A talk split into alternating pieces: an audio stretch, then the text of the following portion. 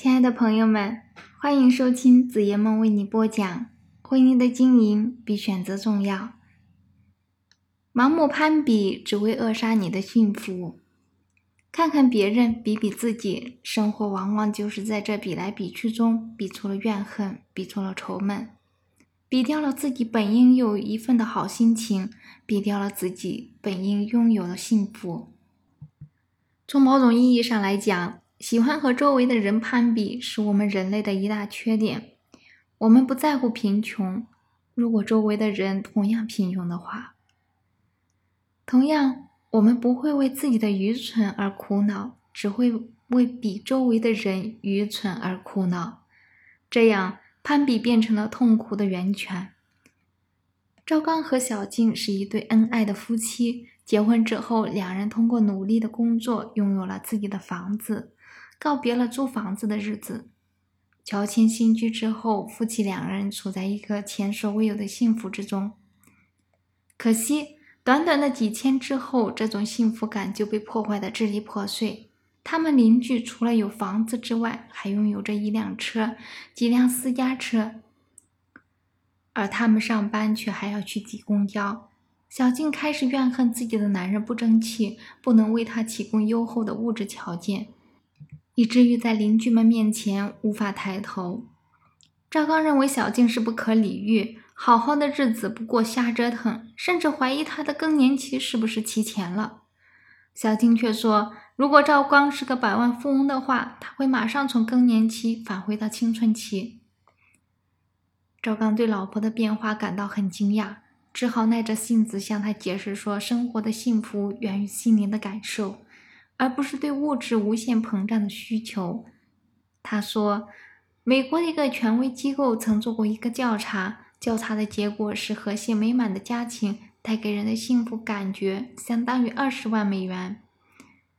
换算成人民币的话，该是多少钱呢？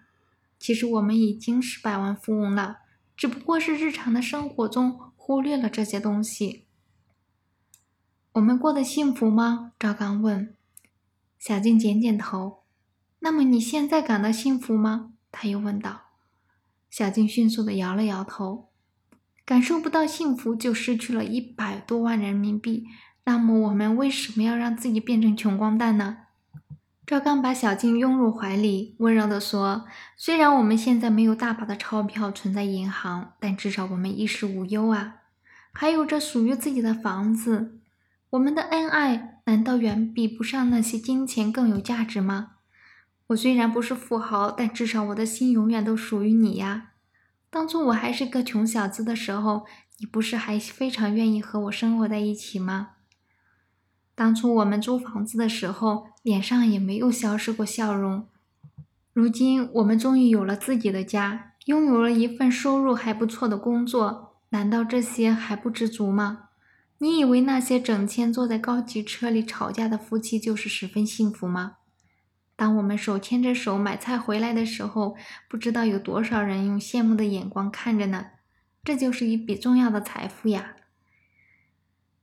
小金感到脸上发烫，惭愧地对赵刚笑了笑，以后再也不提百万富翁之类的话题了。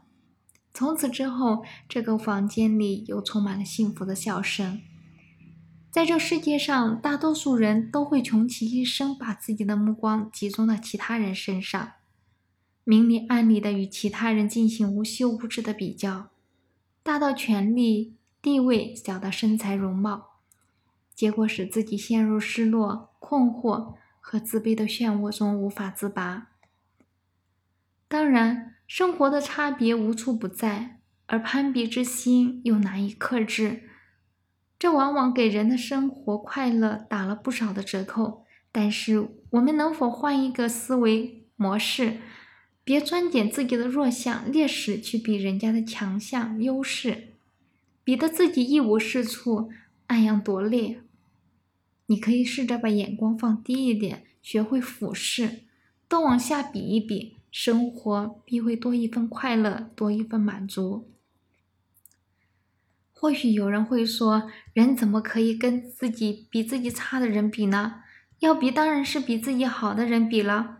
是的，从另一个角度来说，喜欢和周围的人攀比是人类的一个优点。若不是攀比运算速度，又怎么会有超级计算机的面试呢？若不是攀比体育技能，又怎么会有不断刷新的记录呢？若不是攀比公民素质，又怎么会有和谐的社会不断发展呢？这样，攀比变成了进步的动力。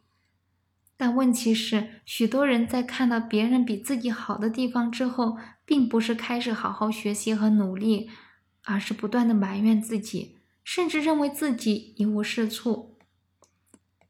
常青之树无花，艳丽之花无果。雪疏梅香，梅疏雪白。